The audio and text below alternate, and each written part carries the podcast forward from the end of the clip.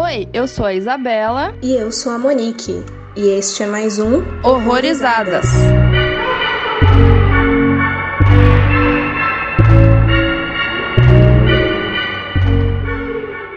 Antes do episódio, só deixar um recadinho aqui dos nossos parceiros para vocês. A iniciativa Podcasters Unidos foi criada com a ideia de divulgar podcasts menos conhecidos, aqueles que, apesar de undergrounds, têm muita qualidade tanto em entretenimento quanto em opinião. Por aqui você tem a chance de conhecer novas vozes que movimentam essa rede. Então entre lá no nosso Instagram, o arroba Podcasters Unidos, é só escolher e dar o play.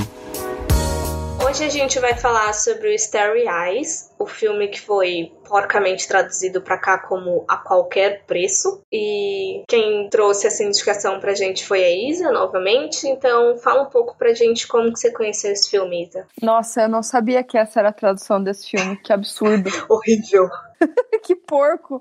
Enfim, bom, esse filme ele já foi parte do catálogo da Netflix e eu acho que eu assisti por lá. Na época que eu assinei a Netflix, acho que foi em 2014, 2015, mas eu lembro que eu não gostei da, do pôster do filme. Eu achei assim muito tosco, parecia aqueles filmes de possessão genérico, sabe? Uhum. Aí eu, eu falei, ah, não, deve ser ruim. Já, já fui assim, né? Aí eu não lembro o que, que me fez assistir, aí eu acabei assistindo e gostei. Mas então acho que foi pela Netflix mesmo que eu, que eu vi esse filme. E aí ele acabou, na verdade, passando um pouco despercebido no ano que ele foi lançado. Mas daí em 2017 ele voltou a ser falado por conta dos escândalos lá de assédio sexual envolvendo as atrizes lá de Hollywood, né? Então esse filme tem tudo a ver com isso. Então por isso que ele voltou assim a ser comentado, mas foi bem depois do ano de lançamento dele, foi em 2017. E a sinopse resumida é que o filme trata a história da Sarah Walker, interpretada pela Alex Essel, que é uma garçonete experiente atriz que deseja uma carreira no mundo de cinema e acaba se envolvendo com uma produtora de filmes muito misteriosa. O grupo tem bastante prestígio em Hollywood, mas para chegar até eles o preço é alto demais. É, então, esse filme ele foi dirigido pela dupla Kevin Coach e o Dennis Widmeyer, e eles trabalharam juntos também no remake de Cemitério Maldito e na antologia de filmes chamado Holidays, que envolve ali todos os feriados, todas as datas comemorativas. É bem legal esse filme, inclusive. Eu gosto desse filme também. Gosta? É legal, né? Mas o remake de Cemitério Maldito teve muita gente que, que torceu o nariz um pouco. Mas o Holidays é interessante. Nossa, o Holidays tem umas cenas. Eu acho que o que me mais marcou de Holidays, eu acho que é de Páscoa. Aquele coelho fudido, velho. Aham, uhum, meu Deus. Caralho, eu, eu, eu, eu fiquei com um cagaço daquela história. Foda. Uhum. Mas enfim. Tive meus problemas um pouco com o filme, eu acho que justamente a parte do terror, porque quantas críticas que ele faz à, à indústria cinematográfica são, são super pertinentes, eu acho que eles conseguiram explorar isso, assim, levando pro terror de uma forma muito boa, mas aí já o terceiro ato, assim, quando as coisas começam a ficar hardcore, eu já dei uma, dei uma brochada, mas a gente fala disso mais pro final, né? Hum, saquei, saquei. Bom, eu, eu assim, como eu assisti esse filme muito antes de começarem a, a falar sobre os assédios sexuais de Hollywood na maneira que eles estavam comentando, assim, essa parte me pegou um pouco, mas talvez teria funcionado mais se eu tivesse visto na, naquela época, sabe? Mas, por exemplo, eu sei que isso, muita gente sabe que rola, rola essas coisas, mas como ainda não tinha as pessoas não estavam falando tanto, não tava tendo tanto é, tanta acusação, né, tanta denúncia, acho que não, as pessoas não estavam não, não muito ligadas ainda, sabe? Daí talvez por isso o filme tenha ficado um pouco esquecido, talvez, na época que ele foi lançado. Mas eu gosto da, do terceiro ato. Assim, ficou eu achei que ficou um pouco sem sentido a motivação dela, sabe? Sei lá, achei estranho. Sim. Pra mim é outra coisa que é mais desconexa, mas pro final é mais, mais interessante. Uhum. Então vamos ao filme de fato. Aviso: este podcast contém spoilers. Recomendamos que você assista ao filme antes de ouvi-lo. Sarah Walker é uma garçonete que está tentando levar a vida de atriz. A gente vê ela trabalhando numa lanchonete e correndo atrás do que ela realmente quer fazer. Ela sempre está atrás de testes, esperando ligação, tentando retornar, conseguir alguma resposta, mas isso acaba incomodando o chefe do restaurante, que sempre acaba reclamando do uso exacerbado dela com o celular durante o horário de trabalho. Ela acaba se frustrando porque nunca consegue passar em nenhum teste, ninguém retorna as ou então fica sempre naquela de entraremos em contato, e das vezes que ela consegue são papéis pequenos e sem nenhuma relevância. É, ela tem uma amiga chamada Tracy, que aparentemente é, é a única amiga que ela tem e a melhor amiga dela, e elas dividem um apartamento. Acaba rolando uma festa na casa dos amigos da Tracy e a Sarah vai até lá. Aí a gente é apresentado aos, aos outros personagens da trama. E esses amigos da, da Tracy acabam ficando um pouco surpresos que, ela, que a Sarah resolveu aparecer na festa. Aí uma dessas pessoas que comenta é a Erin. E essa menina, desde o começo, já causa uma certa tensão, assim, entre a Sarah e ela, porque a Erin é bem irônica, sempre comenta coisas infelizes sobre o trabalho da Sarah, enfim. E lá nessa festa ela comenta ironicamente que ela roubou o papel da Sarah em um comercial. Aí a situação fica assim bem chata, bem desconfortável. Ela passa, até passa um tempo na festa, mas começa a se sentir mal e deslocada. A Sarah vai embora e os amigos vão atrás dela. E é então que ela recebe a notícia de que conseguiu um teste para o papel de filme de uma produtora super conhecida. A Erin, por sua vez, né, já começa a soltar algum comentário negativo de que já não gostou do nome do filme. Tipo assim, essa garota, que ódio, sabe assim? sabe aquela pessoa que dá vontade de enforcar? É essa menina. Caralho, como eu fiquei com raiva dela. Sim, as vontades de dar um tapão desde o início. Né? Gente, tipo, cala essa boca, garota. Você não tem nada de bom para falar? Fica quieta, sabe assim? tipo, né? Aí a Sara chega no local lá do teste e ela já, na sala, ela entra numa sala e já se depara com dois funcionários da, da produtora, né? Eles estão atrás de uma bancada, aquela coisa básica, assim, de, de teste. E, assim, os dois estão com uma cara de desdém. A mulher, principalmente, a mulher que tá sentada, ó, nem olha direito pra Sarah. E o cara que tá sentado do lado da mulher tem uma, um jeito bem sarcástico e, tipo, desdém, assim, de, da situação ali que tá acontecendo. Tipo, ah, é mais uma pessoa aqui dentro, sei lá. Bem estranho o cara também. Aí, é, eles não dão muita bola pra performance da Sarah, porque, mais uma vez, ela recebe recebe aquela resposta de que eles vão entrar em contato, né? Mas assim, eu achei até que ela foi bem no, no, no, no teste ali, sabe? Mas aparentemente não.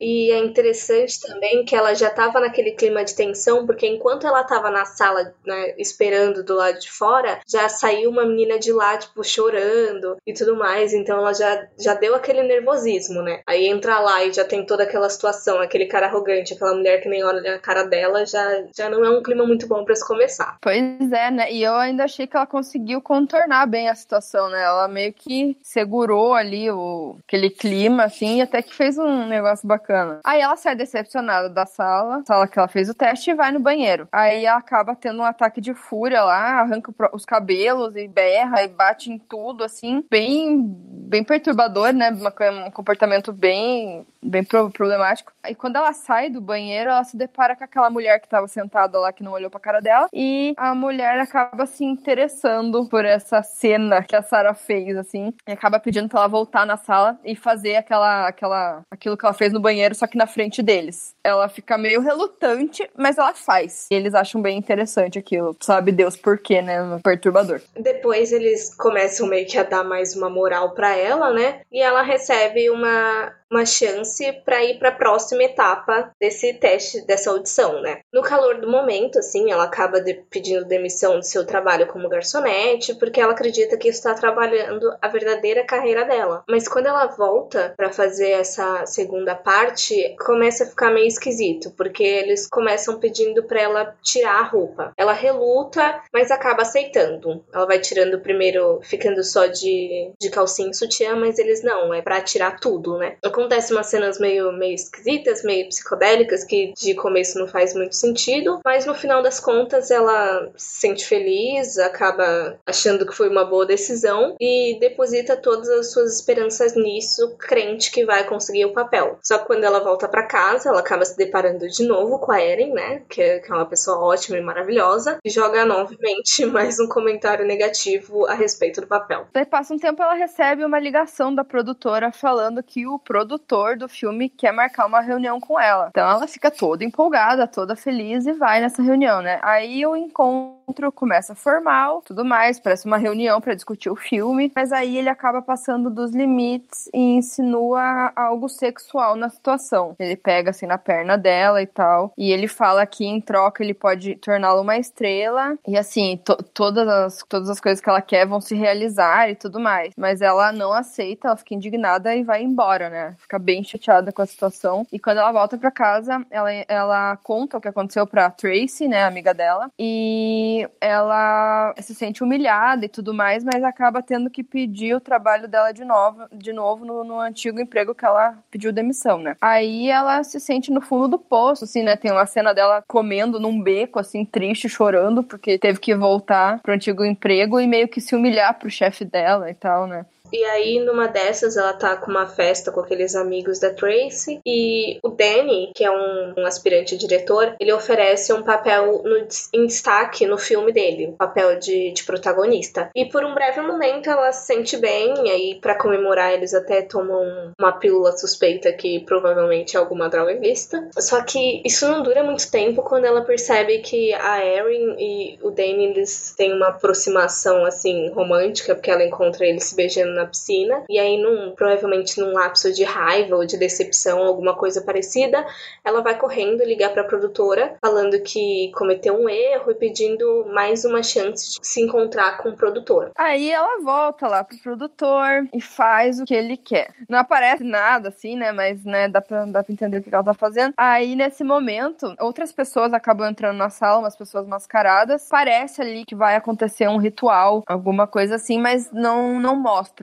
Aí ela acorda, já é o dia seguinte, acorda toda estrupiada na cama, assim, tipo, toda com uma meia desgarçada, enfim, bem, bem zoada, e vai trabalhar. Mas aí lá no meio do trabalho dela, ela tá passando mal, tá com uma aparência assim, bem, bem abatida, e daí acontece uma cena meio esquisita, meio nonsense, assim, tipo, que ela acaba dando um tapa na cara do chefe dela, aí ela é demitida na hora, né? O cara, o cara fala, vai embora, sai daqui, ela vai ela é demitida na hora. Aí ela só vai piorando, assim, vai ficando cada vez pior, mais doente e não entende o que tá acontecendo. Ela tenta ligar pra produtora, mas ninguém atende. Ela não consegue falar com ninguém da produtora. E o estado dela vai piorando cada vez mais. A cada dia ela tá com uma, uma aparência mais debilitada. E um, em um desses dias, enquanto ela tava até passando mal lá na, na privada da, do banheiro, ela, a Tracy chama ela e elas acabam discutindo. É, uma acaba jogando diversas diversas coisas que estavam engasgadas uma para outra.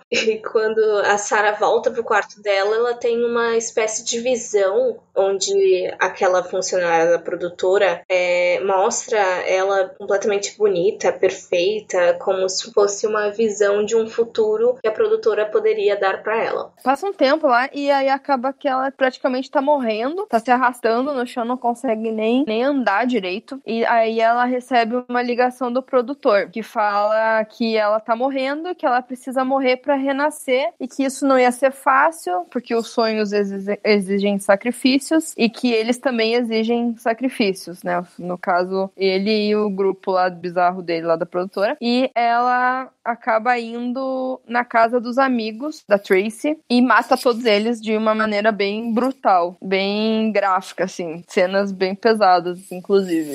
E depois de toda essa matança, aquelas mesmas aparentemente aquelas mesmas pessoas mascaradas aparecem e levam ela até um local meio vazio, meio inóspito, e acontece uma espécie de ritual ali, onde outras pessoas com idade mais avançadas e super bem vestidas, aparentando ser ricas, né, participam também, assim, ao redor dela. A Sarah é enterrada e ela acorda, eu não sei se no dia seguinte, para falar a verdade, isso ficou meio esquisito para mim, eu não sei quanto tempo demorou disso, e sai da terra com uma aparência completamente diferente do, do que ela estava antes, né? E ela encontra uma caixa próxima do, do suposto túmulo, escrito Feliz Aniversário, simbolizando ali como se fosse o renascimento dela. Aí a Tracy volta para casa, né, pro apartamento lá delas e encontra a Sarah na cama. Ela tá toda, ela tá sem roupa assim, deitada na cama, com o lençol sobre ela assim. Aí ela tira o lençol e vê que ela tá careca, tipo, eu achei bizarro aquilo.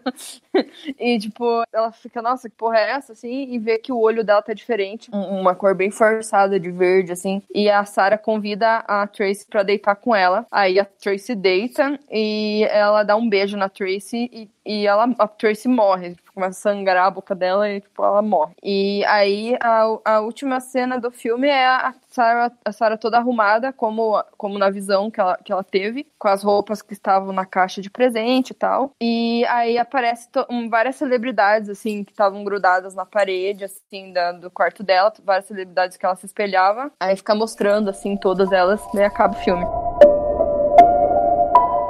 Your face would be on the poster, the poster on a wall, a wall in a lobby, a lobby of a movie theater, a theater with a marquee.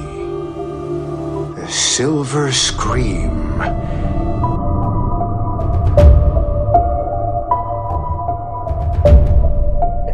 Que eu achei interessante agora que, que falou do final do filme é que a primeira cena e a última são da Sarah no espelho. Eu só reparei nisso, tipo, depois que, que a gente tava montando a pauta. Ah, sim, é, essa cena é começo do filme, dela olhando no espelho, é bem aquela coisa, tipo, de nossa, se olhar no espelho e ver um monte de defeito, né? E o final é totalmente o oposto, né? Ela olha no espelho, mas se sente bem, né? Se sente bonita, como se estivesse perfeita ali. Uhum. Né? Já falando dessa parte dela olhando no espelho, toda bonita. Eu não sei, eu não achei ela bonita, sinceramente. Eu achei ela esquisita. Sei lá, uma, uma beleza muito forçada, sabe? Artificial, né? É, muito, muito artificial, né? Obviamente foi a intenção, né? Imagino eu. Mas já, já, já tá ali mencionando as pessoas que fazem um monte de. Talvez uma crítica às pessoas que fazem um monte de procedimento estético para ficar perfeitas, ou, ou fazer o que for preciso para estarem sempre perfeitas, e muitas vezes fica uma coisa forçada, parece uma boneca. Parece que é como a indústria quer que as, que as mulheres sejam, né? Aquela coisa perfeita, lisinha, sem nenhuma marca. Bom, então, eu achei a, a, personagem da Sarah, alguns aspectos eu achei parecido com a da personagem da Natalie Portman no, no Black Swan. Eu não lembro o nome da personagem dela no, no, no filme, mas ela, nesse negócio de estar tá se exigindo demais, se cobrando demais, de querer ser perfeita. Tem a questão da anorexia também, não é tão forte nesse filme, mas tem aquela coisa da, dos ataques de fúria, da, dos problemas psicológicos que a Sarah tem também. Mas, claro, vai para um lado totalmente diferente, não tem nada a ver com. Os dois filmes não tem nada a ver. Mas nesse, nesse aspecto das personagens exigirem a perfeição e tudo mais, eu achei, achei similar. É, no início, por mais que a anorexia não fique muito. não seja muito trabalhada no filme, mas no início aparece ela, tipo, apertando assim a, a pseudo-gordura que ela enxerga aqui, tipo, no quadril, como se, meu Deus, você está obesa, sabe? Uhum. Sim, sendo que ela é super padrão, né? Ela é magra, alta, bem um estilão, assim, de, de mulher que seria seria perfeita para ser modelo, para fazer, para trabalhar com a imagem, né? Uhum. E você me falando, você falando de ter lembrada de Cisne Negro, eu vi que parece que tinha um pessoal associando esse filme ao Cidade dos Sonhos do Lynch, você viu? Nossa, eu, eu li sobre isso, mas faz tempo. Foi, foi, foi na, na época que eu vi o filme que eles estavam comparando com, com o Lynch, assim. Mas eu não sei. eu vi Cidade dos Sonhos, mas é muito mais viajado que esse filme, sabe? Não tem nem, não sei, é muito, muito mais, são coisas muito mais aleatórias que acontecem no Cidade dos Sonhos. Esse filme é mais, eu achei bem fechadinho, assim, não sei, não vi tanta ligação. Sim, eu acho que é mais pela questão da, da indústria, sabe? De, de fazer uma, uma criticazinha à indústria, a Hollywood e tudo mais. E aí, partindo por esse ponto, eu tenho até uma outra indicação. Eu não sei se chega a ser classificado como terror, mas definitivamente como thriller. Um filme chamado Always Shine, que foi traduzido para cá como Brilho Eterno, dirigido pela Sofia Takal, que é sobre duas amigas também aspirantes a, a atrizes que elas vão, que elas se reúnem numa casa isolada no final de semana para tipo tentar se reconectar e acaba dando muito ruim. Esse filme é muito bom, eu gosto pra caramba dele. Nossa, eu nunca vi, não conheço. É com a Mackenzie Davis, inclusive. Hum, interessante. Bom, e outros aspectos que a gente vê na, na Sarah é aquela questão dela se autopunir porque ela tá. Ela fez alguma coisa errada com ela. Assim. Ela não foi bem no, no, no, teste. Aí junta assim, ela se achar meio fracassada, enfim. E ela fala que. Uma hora ela fala que desde criança ela tem esse hábito de arrancar o cabelo, que é uma coisa que ela faz. Então a gente vê que a Sarah sempre teve ali problemas de autoaceitação e, e autoestima, né? Não, não, não se aceita. Sempre foi frustrada com alguma coisa, aparentemente, e acabava com esse problema de, de arrancar o cabelo. É, não é uma coisa de agora, por mais que a gente não tenha muito, muito sobre o que, que acontecia na vida da, da personagem antes, mas dá pra entender que aquilo não foi. Pois é, não tem um. Não foi uma coisa recente. Aparentemente, como não, te, não, não, não mostra nada, dá a entender que ela é uma pessoa bem sozinha nessa área, né? Tipo, não tem família, não tem. Tem um círculo de amizade pequeno, né? Então parece ser uma pessoa bem solitária mesmo. É, ela vivia em constante isolamento mesmo. Ela, aparentemente, ela, a única amiga dela realmente era a Tracy, porque o resto das pessoas eram amigos da Tracy, não, não da Sarah. No trabalho, ela também não parecia ter nenhuma amiga, ela ficava meio desconexa do resto do pessoal. É algo para se levar em consideração mesmo. É, tipo, no trabalho dela, é, era aquela coisa, né? Era uma obrigação, então ela meio que fazia ali e depois fazia o que ela realmente gostava de fazer, que era os testes, né? O trabalho era só pra pagar as contas mesmo. Sim, botar comida na mesa. E outra, outra característica que ela era, dela era que, tipo, ela sempre se fechava, não, não falava o que ela pensava, né? A, Erin vivia falando coisas negativas sobre as conquistas da Sarah, e a Sarah, ao invés de se impor, ela não falava o que ela pensava, ela simplesmente não chegava a ignorar, mas rebatia com uma resposta ok, assim, é, meio que abaixando a cabeça e guardava tudo aquilo para ela. Então, e, e, daí chegou num ponto que meio que parece que ela revelou o que ela realmente era, né? Depois que aconteceu todas aquelas coisas. Sim, sim. E você levantou aqui que será que a Tracy era realmente amiga? Eu não sei, assim. Às vezes parecia que sim, e às vezes não. Então, naquela parte que elas estavam discutindo, não que eu ache certo que a Tracy contasse as coisas pessoais para as outras pessoas. Vai, por exemplo, quando a Tracy pega e fala, tipo, o que que é dinheiro? Assim, eu tô pagando há dois meses o seu aluguel, assim, você nem sabe. Então, assim, ela parecia até uma pessoa legal, que se preocupava, mas ah, em alguns momentos eu não entendia muito o rage deste lado da Sarah pra, pra Tracy, sabe? Entendo. É que, assim, eu acho que né, a Sarah, como era uma, uma pessoa um pouco mais isolada mesmo, ela devia ter ali alguns outros problemas pessoais que ela não dividia com, com a Tracy, mas eu acho que sinceramente, assim, é muito desnecessário você, ela é, foi muito desnecessário as coisas que a que a Tracy contou, assim, pro resto do, do pessoal. Mas, por outro lado, realmente, parecia que a, que a Tracy se importava porque ela ficava feliz com as conquistas da Sarah, né? Ela meio que torcia por ela. Sim, mas a, às vezes eu fico pensando se o caso da Tracy ter falado para as pessoas não era mais uma questão de tipo, meu Deus, eu tô muito preocupada com ela. Ela, ela sofreu um assédio e depois recebeu, tipo, um envelope de dinheiro. Não tanto que ela tenha chegado pros outros e falar, tipo, ai meu Deus, ela foi e deu pra um velho e ela tá ganhando dinheiro, sabe? Sim, é, o que me incomoda, na verdade, é que pelo fato da Erin falar todas aquelas coisas, a Erin já dá pra sacar que não era, né? Não, não gostava muito da, da Tracy, da, da Sarah. Então, tipo, a Tracy falar na frente da Erin, eu achei um pouco preocupante por todo esse clima tenso, assim,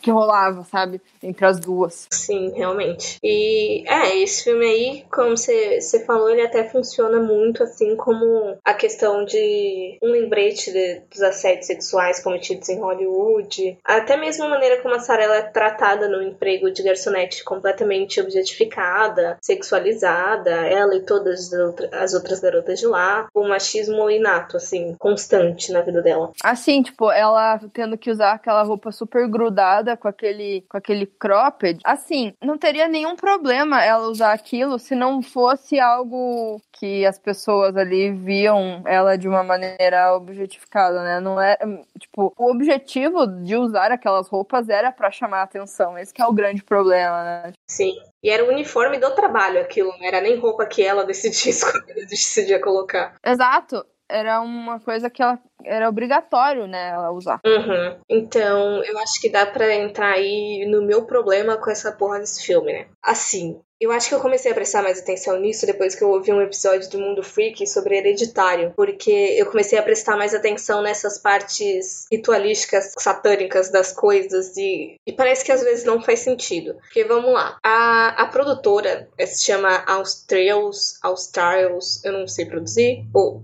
eu não sei se tá certo. E, e, no final eles fazem um ritual a essa entidade. Eles falam o nome desse tal de Australs aí. E se a gente for pesquisar, é uma deidade grega relacionada ao crepúsculo, às estrelas, astrologia, planetas. E muitas vezes ele é referido como Starry One, ou seja, o estrelado. Então até faz sentido ali com aquela estrela que, que eles usam como, como símbolo daquela entidade deles, daquele grupo deles. E, e a estrela tem até um traço que numa entrevista os diretores comentam sobre ser uma, um mix de estrela com um crucifixo, gerando a ideia de uma adoração às celebridades. Mas assim, o que ficou meio ilógico para mim, que eles estão tipo num ritual satânico mesmo, e a porra da divindade é um deus grego. Isso para mim já não faz muito sentido. Aquele tipo de ritual ali não, não conversa muito com a mitologia grega. E depois eles começam a mesclar umas coisas como vampirismo. Assim, no meio do filme, quando a Sarah começa a ficar com completamente debilitada. E antes mesmo tem uns flashes assim que me sugeriram de que talvez ela estivesse numa transformação vampírica, que tipo eles sugassem assim a, a vitalidade e tal, e ela estivesse passando por aquela transformação e que ela ia melhorar quando ela se alimentasse de sangue, querendo ou não, quase aconteceu, porque no final ela dá a entender de que ela tá sugando sangue ali da, da Tracy, né? Então, assim, para mim foram três elementos que não conversam um com o outro. Parece que foi um monte de coisa jogada, Tipo, ai, vamos colocar um ritual satânico. E as referências vão ser de um deus grego, e no final ela é, tipo, meio que uma vampira. Pra mim, isso não faz sentido. Foi muito. Ficou. Jogou um monte de coisa no liquidificador. Entendi. Assim, a parte do deus grego, como você falou, eu achei realmente desconexo total. Total mesmo, porque não tem nada a ver. Mas eu achei que, que o nome da produção não era um, o nome, nome é, de um deus grego. Eu achei que era só um, um sobrenome mesmo, sabe? Mas mas realmente, eu concordo, não, não faz sentido. E a parte dela ser vampira, eu não, eu não tinha me ligado disso que você falou.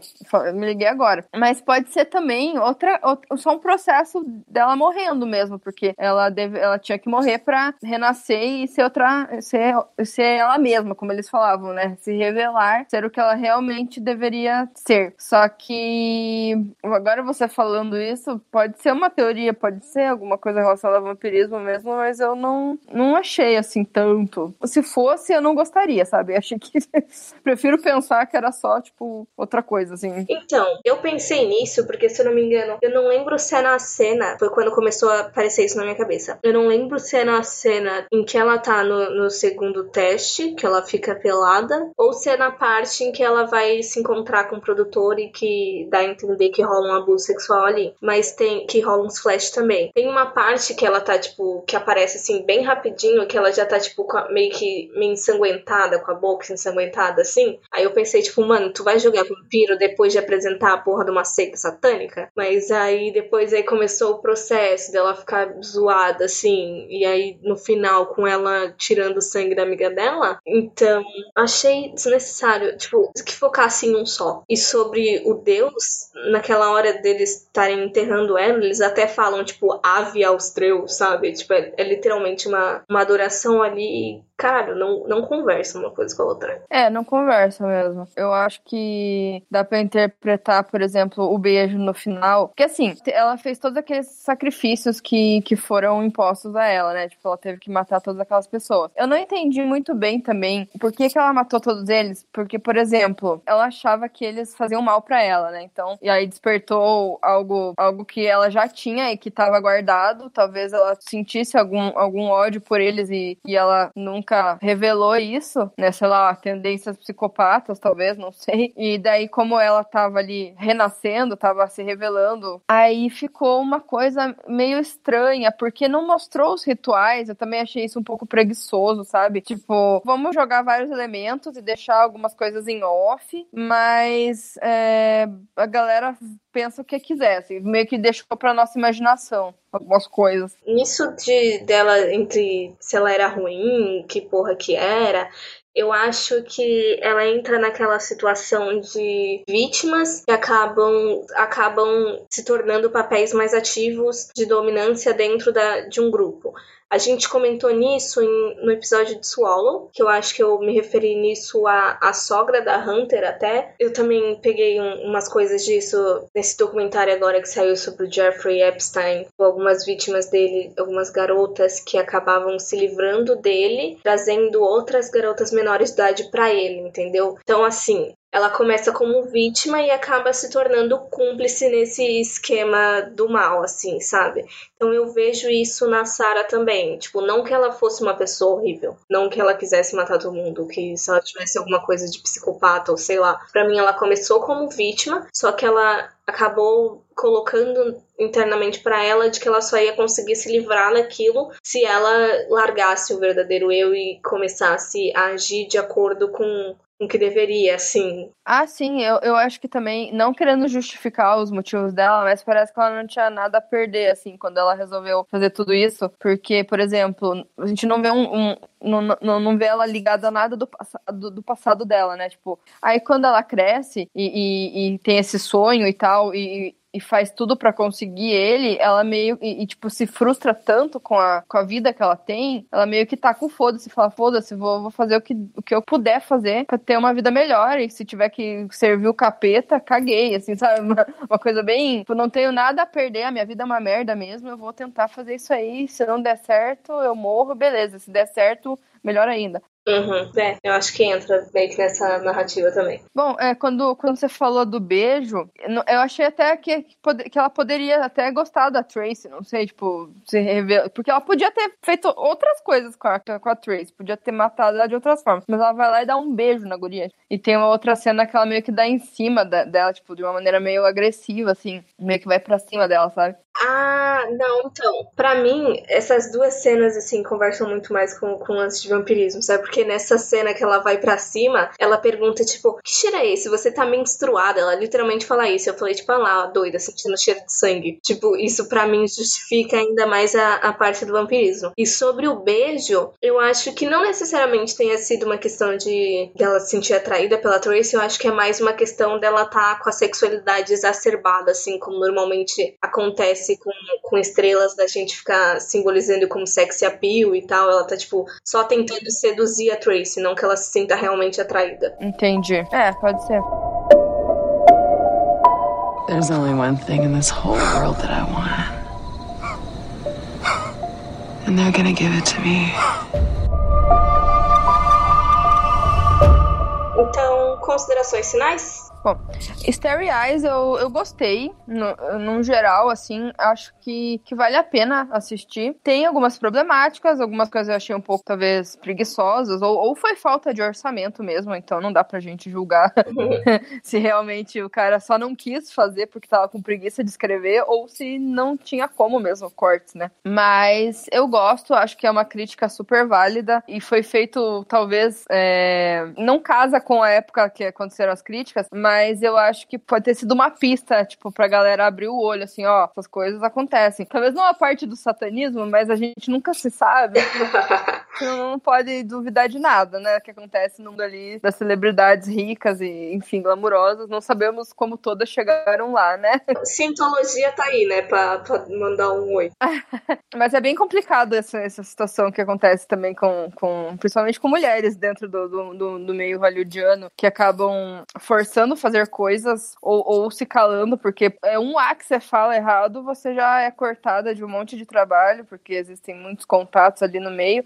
Então é muito complicado isso. Eu acho que é muito válido esse filme abrir o olho da galera para entender um pouco mais o que, que rola por aí. Uhum. E super válido também, como eu disse no início, como você disse também, eu acho que é relevante, é importante que se fale sobre isso, é importante que mulheres, de maneira geral, tenham forças para denunciar Mas assim, realmente, quando começou a parte assim, ritual satânico de capirotagem, já não deu pra engolir, porque, não sei, tá muito. Foi como você falou de pegar e tacar um monte de coisa dentro do liquidificador, assim, vamos ver o que, que vai sair, sabe? Não, não deu pra eu engolir, assim, muito essa mistura, não. Mas, para mim, se tivesse se mantido em um dos três aspectos, já seria mais que o suficiente, sabe? Não precisaria misturar tanta coisa, assim, só pra colocar terror ali. Tipo, tu quer terror? Toma terror. É, eu não sei se a, o nome da produtora eles só quiseram remeter a, a a estrelas e tudo mais, porque o nome do filme é Starry Eyes, né? Que é Olhos Estrelados. Então eu não sei se, se eles quiseram usar isso pra, pra, pra dar aquela pista do nome do filme e sei lá, mas não precisava, muita informação. Eu acho que se só tivesse ficado na seita satânica, poderia ter funcionado melhor. Só que daí já ia cair num clichê muito grande também, porque satanismo a gente vê em tudo, né? Tipo, tudo é justificado. Ah, não, isso aí foi satanismo, foi, foi o capeta. Então, é, talvez essa mistura eles tentaram fazer para não ficar tão clichê, ficar um pouco mais original. Mas eu não sei até que ponto isso funciona. Pra, vai, vai eu sei que funciona para algumas pessoas, né? Para você não, não funcionou tanto. Então fica aí, né? A questão, né? Você vai assistir depois você avisa que a gente se gostou dessa resolução ou não, porque, né? Vai ficar aquele ame ou odeie, talvez, né? É, eu acho que é uma dessas situações mesmo. Mas, mas aí, válido, assim. Eu achei uma boa dica, assim, de, de filme independente desconhecidão. E parece que eles já estão fazendo mais sucesso agora, os diretores, né? Pegaram aí pra fazer remake de Cemitério Maldito e ouvi muita gente falando desse filme, então estão subindo aí, felizmente. Mas esperamos que continue melhorando. É, porque assim. pegar um remake pra, pra fazer não é qualquer coisa, né? Você tem que ter um, um mínimo de credibilidade pra você. Ainda mais um remake de Cemitério Maldito, que é um filme que a galera gosta muito. O antigo a galera né, idolatra, muita gente gosta pra caramba do filme filme. E outra coisa, voltando no Starry Eyes, eu acho que ele, ele começa com um drama. Ele até pode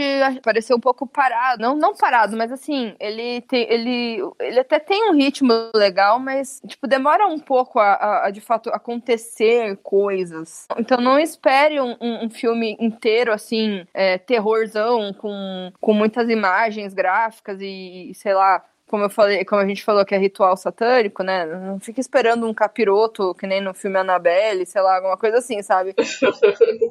é uma coisa muito mais é, muito mais assim, escondida. E como sobreviver a Starry Eyes? É, faça filmes independentes, não vá pra Hollywood. Vai fazer um filme do teu amigo, brother. Sei lá. Faça filmes assim, baixo orçamento, uma coisa humilde. Não vá querer ir pra Hollywood, né? Sei lá. Tome cuidado com pessoas ricas, com pessoas de poder e sempre que possível denuncie toda e qualquer filha da putice que esses malucos fizer, por favor. Exatamente. Não, não vamos ficar caladas. Sim, eu acho que é isso. Essa é a minha dica com, com Starry Eyes. Boa. Então, espero que vocês tenham gostado do episódio. Sigam a gente nas redes sociais. Agora a gente tem um monte de coisa. A gente tem o Twitter, que é Horrorizadas PC. A gente tem o Instagram, que é Horrorizadas Podcast. A gente tem o Facebook, que eu não vou lembrar o nome. Isa? É Horrorizadas Podcast também, se eu não me engano. Droga. Mas acho que é isso. me pegou de surpresa.